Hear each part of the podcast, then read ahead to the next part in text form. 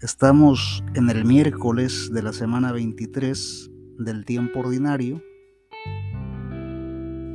Celebramos la Natividad de la Santísima Virgen María y reflexionamos con el Santo Evangelio según San Mateo capítulo 1 versículos 18 al 23. Este fue el principio de Jesucristo. María, su madre, estaba comprometida con José,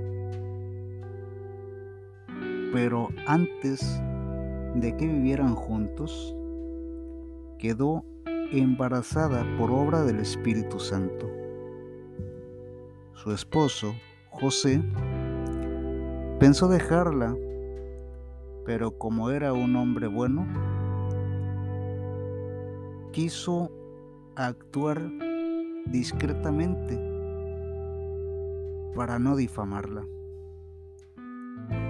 Mientras lo estaba pensando, el ángel del Señor se le apareció en sueños y le dijo, José, descendiente de David,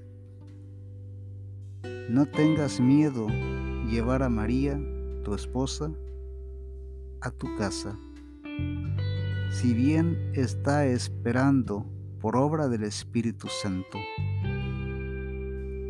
Tú eres el que pondrás el nombre al Hijo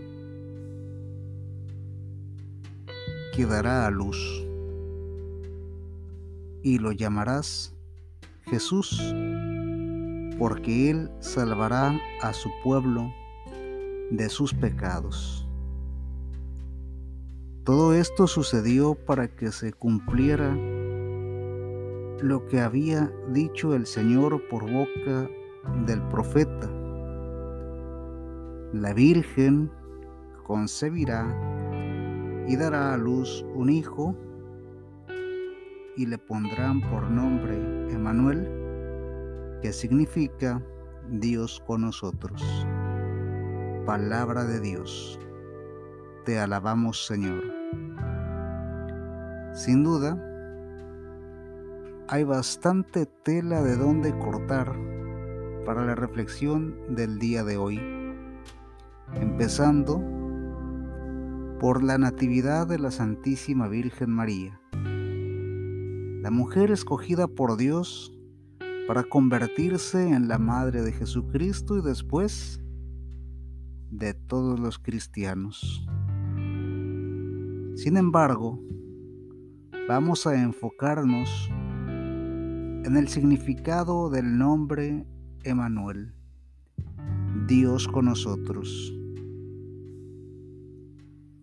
En este momento, más que en ningún otro, necesitamos que Dios esté con nosotros.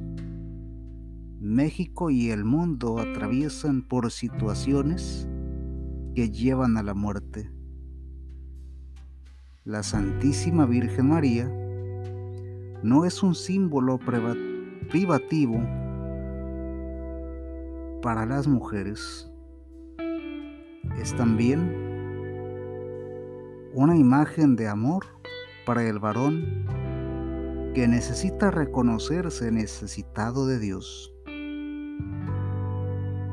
La natividad, la necesidad de Dios